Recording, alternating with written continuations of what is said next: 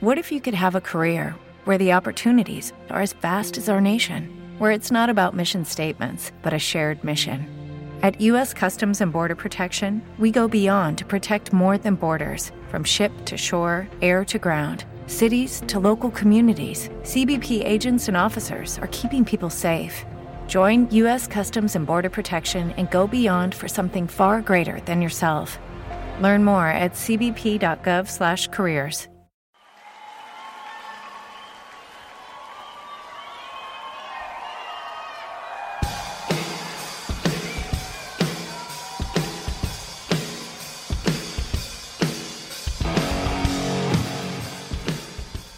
5 de octubre de 2019, el escenario mundo del Festival Rock in Rio estaba rodeado por unas 100.000 personas que no paraban de gritar mientras los interludes con guitarras, baterías y sonidos dance reventaban la tarima. Llevaba casi dos horas de concierto en donde las acrobacias, los números coreográficos y las canciones emblemáticas habían retumbado en Río de Janeiro. Las luces del escenario comienzan a titilar mientras las baterías retumban y Pink sale disparada a un corredor que está entre la gente.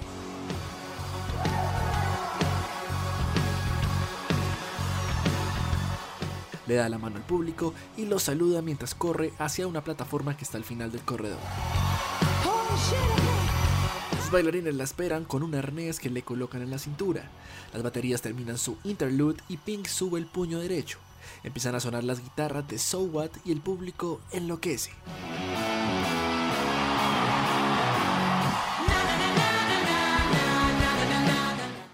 Empiezan a corear una de las canciones emblemas del artista y mientras el público sigue cantando el inicio de la canción, el arnés que la sostiene la empieza a elevar sobre el público. El coro de So What explota y ella empieza a girar sobre los más de 100.000 asistentes que estaban en el quinto día del festival de música más grande del mundo.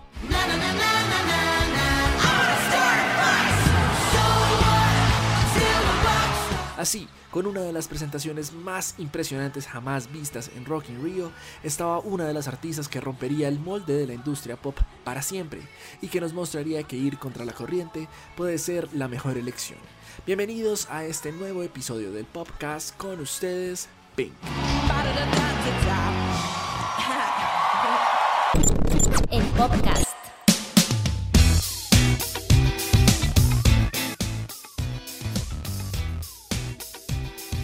Pero para comenzar esta historia nos tenemos que trasladar hasta Pensilvania, a Dolestown. Alicia Beth Moore nació el 8 de septiembre de 1979 en un hogar con influencias en la religión judía. Su padre era un veterano de guerra de Vietnam y su madre se desempeñaba como enfermera. Desde muy pequeña empezó a soñar con convertirse en una estrella del rock y empezó a figurar dentro de los pequeños grupos en las escuelas a las que asistía. Su padre tocaba la guitarra y componía canciones junto con ella y fue él la inspiración para empezar a tomar clases de canto a muy temprana edad.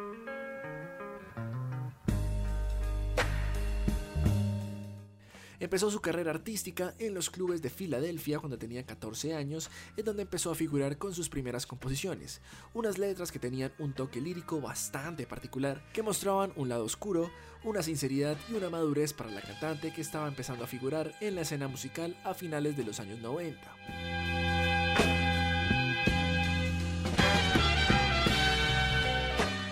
Influencias para la creación de sus canciones estaban basadas en el rock, en el RB y en los primeros sonidos del pop electrónico que empezaba a aparecer en la industria musical.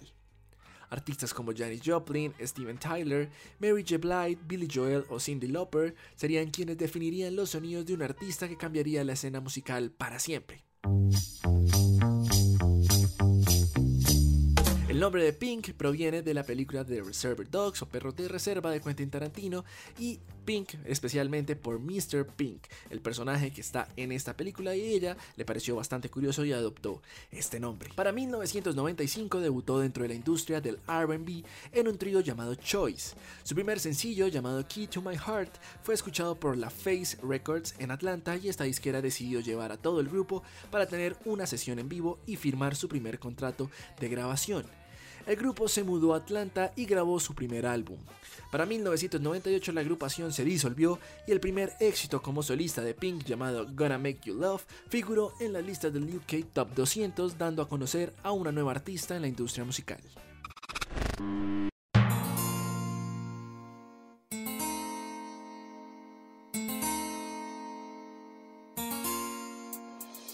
Para 1999 firmó con la Face Records para empezar a grabar y a coproducir su álbum debut que saldría a la venta en el año 2000.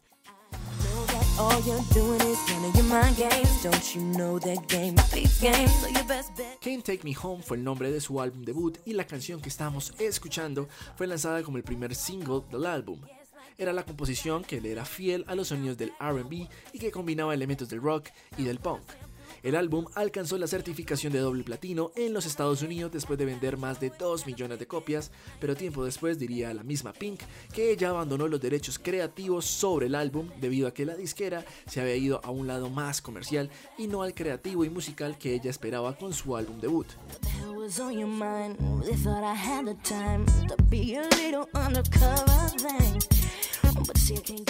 Su voz también sería escuchada en películas como Save the Dance y El diario de la princesa en canciones que fueron coescritas y coproducidas por ella misma.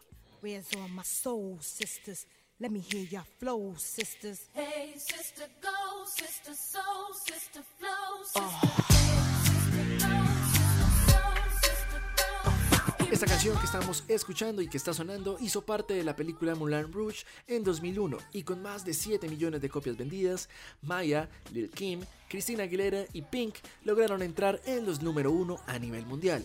Una canción que se va a los sonidos del pop sintético combinado con elementos del hip hop y que representó la primera colaboración de Pink y el primer Grammy para la artista. Lady Marmalade puso en todo el ojo público a una nueva artista que tenía un concepto nuevo y una capacidad vocal impresionante.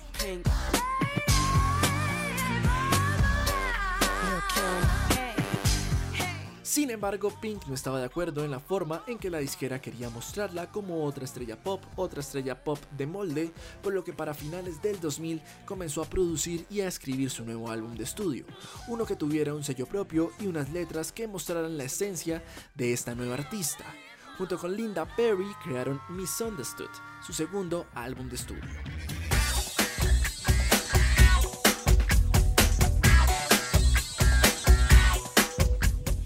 Con influencias lejos del RB y con sonidos que estaban cargados de elementos del rock, del soft rock y del pop rock. Este álbum se convirtió en la puerta en 2002 para que Pink alcanzara la lista de popularidad con las canciones de este nuevo trabajo discográfico. La canción que estamos escuchando fue lanzada como single promocional del álbum, una canción que abría el disco y se convertía en una declaración de la verdad de la vida del artista.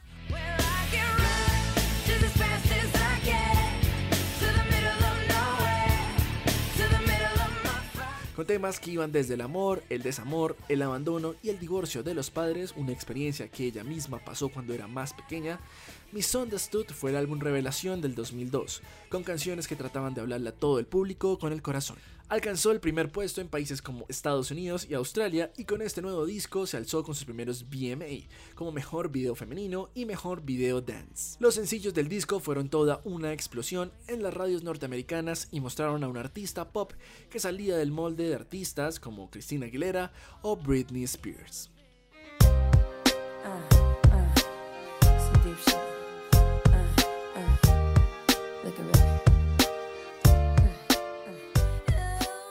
Para enero del 2003 se lanzó esta canción que estamos escuchando como cuarto sencillo del álbum, una canción que se basaba en los sonidos del pop rock comercial, pero que tenía influencias en los sonidos urbanos que retrataban la historia del divorcio de los padres de Pink cuando ella era niña.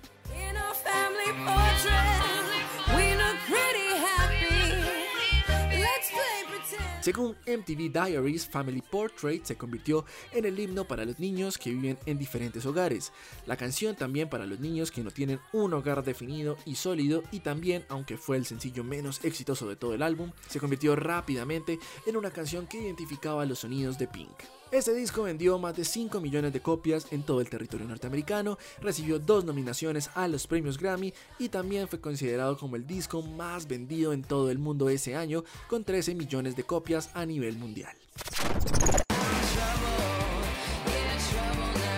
Para 2003 también llegaría Try This, el tercer álbum de Pink, ella no paraba de producir, que entraría dentro del top 50 pero que no tendría tanto reconocimiento como su anterior lanzamiento discográfico. La canción que estamos escuchando junto con sus sonidos la habían transportado a una época rockera y se alejaba un poco de la onda pop que alcanzó a manejar años atrás. Pero seguía siendo un diario en donde el artista confesaba situaciones particulares de su vida, sus adicciones y todo el mundo rockero en donde siempre se ha movido. La canción que estamos escuchando, Trouble, fue el primer sencillo y el más exitoso de todo el álbum. Gracias a esta canción se alzó con otro Grammy a Mejor Interpretación Vocal Rock Femenina. Después del lanzamiento de este tercer álbum de estudio, llegó la colaboración para la película Los Ángeles de Charlie con la canción Feel Good Time. También se embarcaría en el Try This Tour por Europa y Australia, países donde el disco tuvo mejor acogida y mejor recibimiento, y en este tour precisamente los sonidos volvían a las guitarras y a las baterías propias del rock, con elementos del metal y del punk.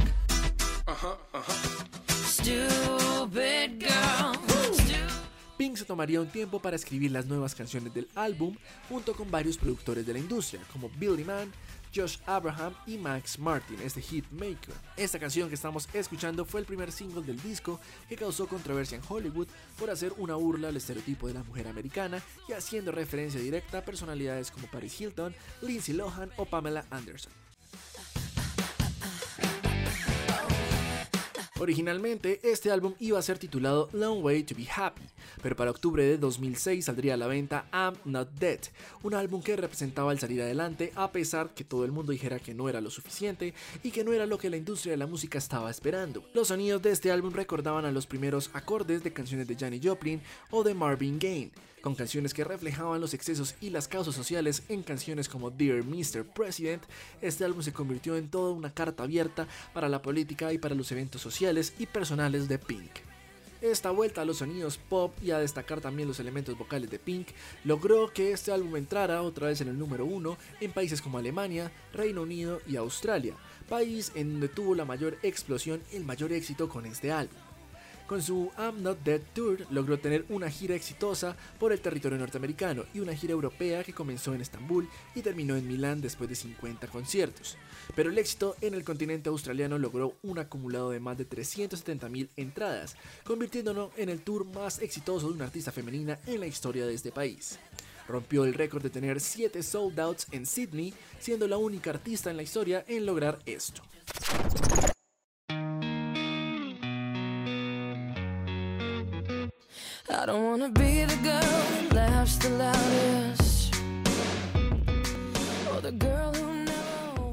Llegaría para 2008 uno de los álbumes más personales y vulnerables de Pink. El reciente divorcio con su marido había explotado en la creación de este nuevo disco que mostraba el lado más sensible del artista. Funhouse sería la declaración en palabras de la propia Pink, donde los payasos también son felices, pero también tienen momentos en donde lloran. La canción que estamos escuchando es una vuelta a las influencias del rock y del RB y es una canción que describe cómo ella se sentía fuera de lugar en una fiesta donde todo el mundo estaba drogado y alcoholizado. Esta fue una situación real que ella plasmó en una de esas canciones. Este álbum sería un viaje entre el desamor en canciones como So What o Please Don't Leave Me, el cómo la vida cambia de un momento a otro en canciones como Sober o cómo vivimos con una máscara puesta mientras todo lo demás se derrumba en canciones como Funhouse.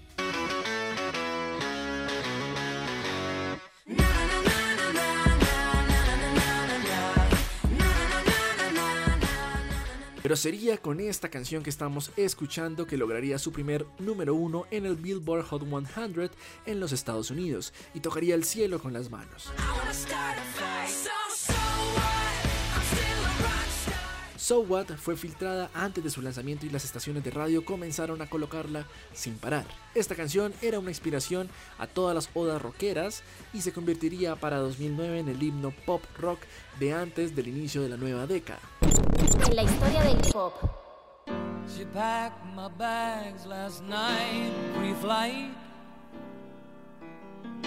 Pero para entender los sonidos que empezaban a inundar la nueva era del pop entrado de los años 2000, tenemos que entender también un género musical que se empezó a gestar después de la Segunda Guerra Mundial. Un género que evolucionó desde los sonidos del country y del RB hasta los sonidos sintéticos de un pop comercial que lograba mezclar sonidos de otros géneros para crear pistas de éxito internacional. Estaremos hablando entonces del pop rock.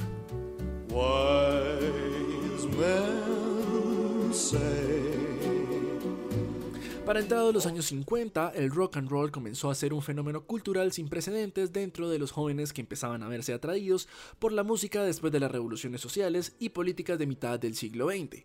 Artistas como Bill Haley, Johnny Cash o Elvis Presley empezaban a figurar dentro de las listas musicales con sonidos que tenían como base las guitarras eléctricas, los bajos y las baterías marcadas con algunos arreglos de los teclados. Para los años 60, este género musical se convirtió en un estilo cada vez más libre que involucraba las injusticias y los cambios sociales.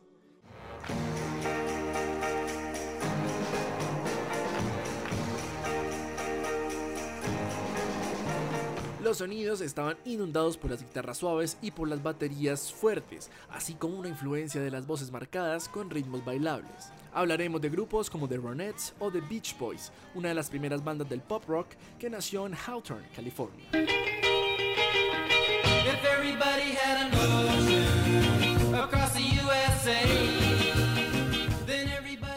Vendría una revolución dentro de los sonidos del rock que empezaban a mezclar elementos del folk, donde las guitarras acústicas, las armónicas y las voces eran los recursos principales para los nuevos sonidos.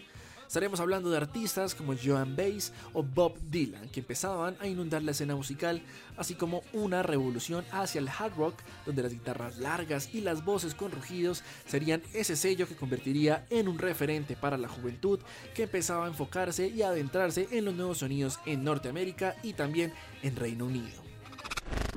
Por su parte, en Inglaterra nace el mood con The Who, que combinaba elementos ásperos tanto en las voces como en sus instrumentos, pero también estarían saltando a la escena musical los sonidos de la música afroamericana que empezaban a sonar con el soul, el RB, el gospel y artistas como Rita Franklin, James Brown y Ray Charles estarían en la lista de las cimas musicales.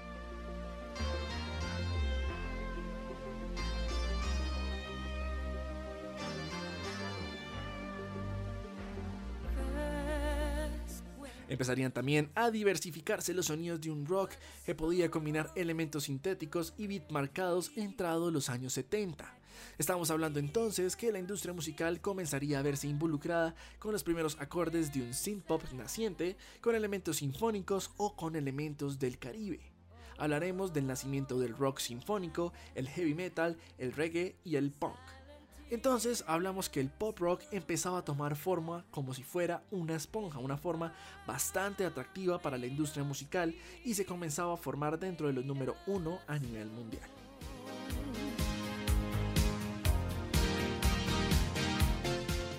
Es así como este género, el pop rock del que estamos hablando, se forma gracias a la diversidad de géneros que maneja, pero que tiene una base musical e instrumental que sería entonces la fórmula para el éxito internacional. Para entrado los años 80, el pop rock empezaría a tener ahora influencias del techno y de un disco que ya estaba por desaparecer. Los sintetizadores y los sonidos electrónicos empezaban a formar ahora parte de una base de baterías y de pianos marcados, así como la tendencia al wall of sound. Hablaremos entonces que la industria musical empezaría a escuchar los primeros acordes de Depeche Mode, de Michael Jackson que combinaba elementos del RB contemporáneo, o de Madonna que comenzaba a figurar en la industria musical con canciones como Like a Prayer o La Isla Bonita.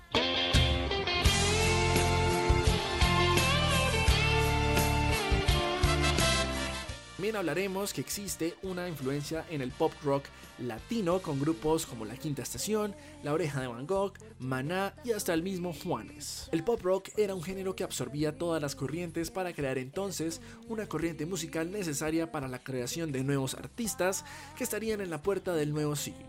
Estaríamos hablando de artistas como Maroon 5, Coldplay, Avril Lavigne, Elvis Costello o de quien hablamos en este capítulo, Pink. Volviendo a la historia.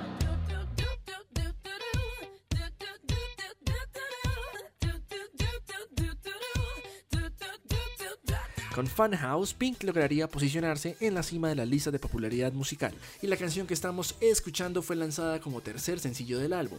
Una canción que recordaba los sonidos de Bad Influence, otra canción de Pink, y también a los primeros acordes de canciones de No Doubt. Para 2009 saldría en su Funhouse Tour, una gira que acaparó la atención del mundo entero debido a la complejidad del show que recreaba todo un circo y que demostraba que se podía hacer un show de más de dos horas sin hacer una pizca de playback. Con más de 3 millones de entradas vendidas en todo el mundo, Pink consagró el Fan House Tour como una de las giras más exitosas de ese año.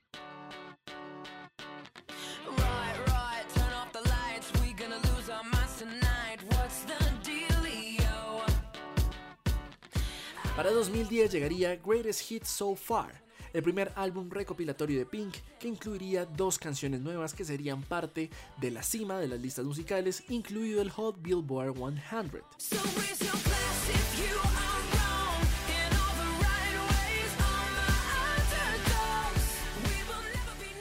Con Raise Your Glass alcanzaría su tercer número uno en los Estados Unidos después de Lady Marmalade y So What. La canción es una oda de los sonidos del glam rock que nos recuerda a los sonidos de David Bowie, por ejemplo, y que era una canción para las personas que se sentían fuera del molde o que eran algo así como unas desadaptadas para la sociedad.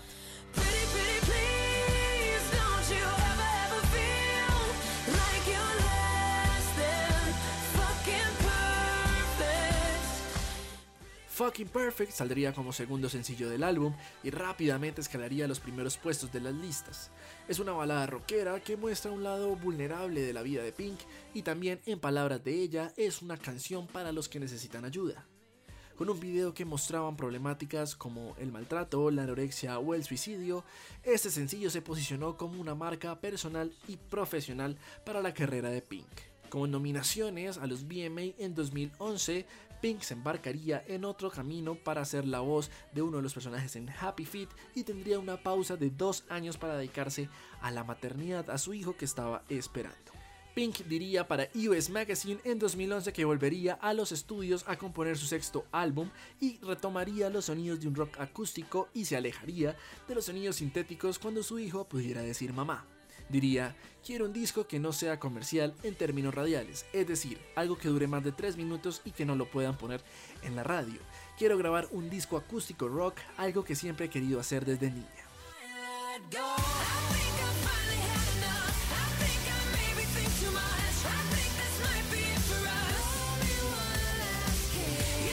La canción que estamos escuchando fue lanzada como el primer sencillo de su sexto álbum de estudio titulado The Truth About Love que debutó en el primer lugar del Billboard 200 en los Estados Unidos.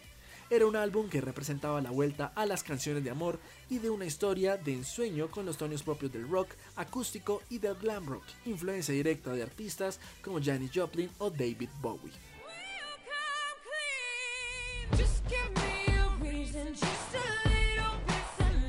Con todo un montaje circense, Pink se presentaría en el iHeart Radio Festival, siendo una de las presentaciones más recordadas y aclamadas de la historia del festival. También sería nominada como mejor álbum pop en la ceremonia de los Grammy de ese año. Cuatro sencillos exitosos dentro de este disco: el primero, Blow Me Last Kiss, que ya escuchamos, Try, Just Give Me a Reason en una colaboración y Love. Estas canciones reunían los sonidos que iban desde la explosión del rock puro hasta una creación de baladas con sintetizadores del pop.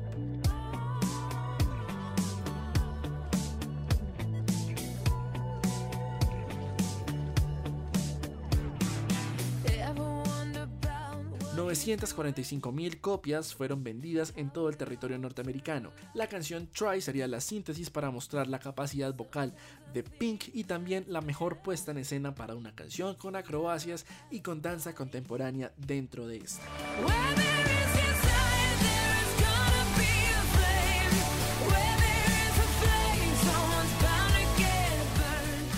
Embarcaría en su quinta gira mundial llamada The Truth About Love Tour, que empezó en 2013 en Phoenix y terminó un año después en Las Vegas.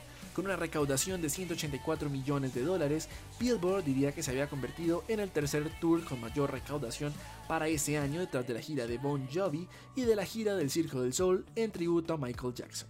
Para 2016 regresaría a los estudios para seguir componiendo bandas sonoras para Netflix con la canción Lucy in the Sky with Diamonds, una versión de la canción de los Beatles. Para febrero de ese año haría la banda sonora de la película Alicia a través del espejo con la canción Just Like Fire y esta canción se convertiría en el sello para abrir de ahí en adelante sus próximas presentaciones.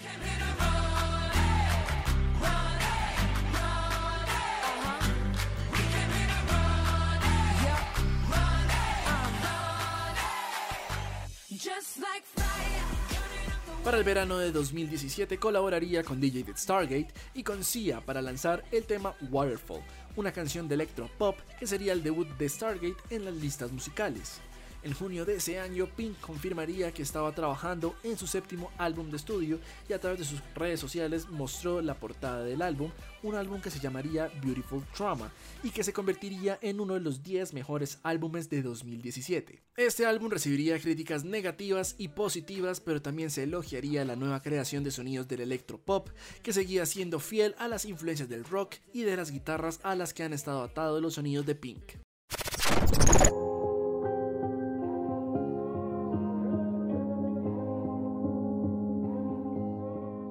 Canción sería el primer sencillo del álbum y sería una crítica directa a los problemas políticos y al ambiente que estaban pasando en territorio norteamericano después de las elecciones presidenciales.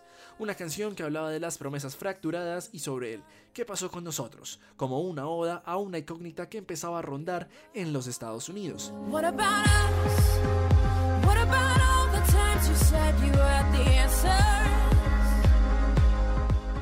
Esta canción, mezclada con sonidos comerciales y con un bop que terminaba en un puente dance, convirtió a esta pieza musical en una de las favoritas del 2017.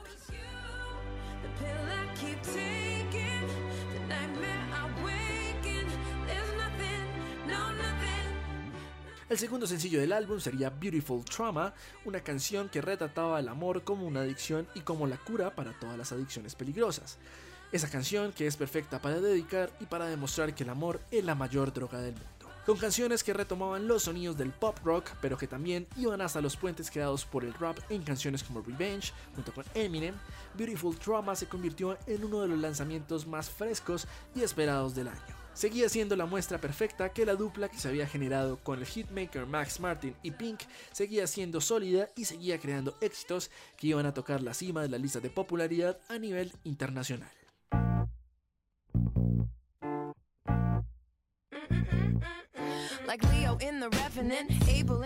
Después del lanzamiento del álbum, Pink recibió el Michael Jackson Video Vanguard Award, un reconocimiento por su trayectoria y por su legado en la industria musical. Sin embargo, después de una presentación sin precedentes con una producción gigante y un mix de todos sus éxitos, Pink le dedicó un discurso a su hija, un discurso que hablaba de la igualdad y de ver todas las formas de belleza posible. But I say when people make fun of me, it's that's what they use. They say that I look like a boy or I'm too masculine or I'm too I have too many opinions. I, my body is too strong. And I said to her, I said, Do you see me growing my hair? She said, No, Mama. I said, Do you see me changing my body? No, Mama. Do you see me changing the way I present myself to the world? No, Mama. Do you see me selling out arenas all over the world? Yes, Mama. Okay. Este reconocimiento lo entregaría MTV junto con una de las premiaciones más comentadas de toda la historia, desde la presentación del evento por parte de Katy Perry hasta por recortar el tiempo de presentación de Pink a comparación de otros artistas en ceremonias pasadas. Para ese año también cantaría el himno nacional en el Super Bowl, un sueño cumplido después de haber visto a Whitney Houston interpretar ese tema cuando era niña. Para marzo de 2018 empezaría su última gira hasta el momento llamada The Beautiful Trauma World Tour, que se extendería hasta mayo de 2019. Sería una de las giras más exitosas recaudando 397 millones de dólares y convirtiéndola a Pink en la segunda artista con mayor recaudación en su carrera después de Madonna.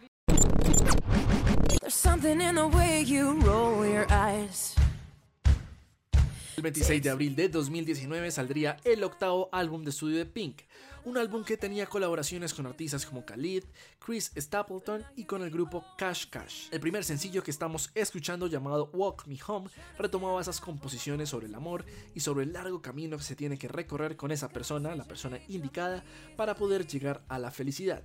Como una de las artistas más importantes de la escena musical, Pink encabezó el headline del quinto día del festival de música más importante del mundo en 2019. Río de Janeiro sería testigo de un artista que dejaría de lado el molde del artista pop perfecta, con una imagen pulida y con un uso excesivo de máquinas para tener reconocimiento dentro de la industria.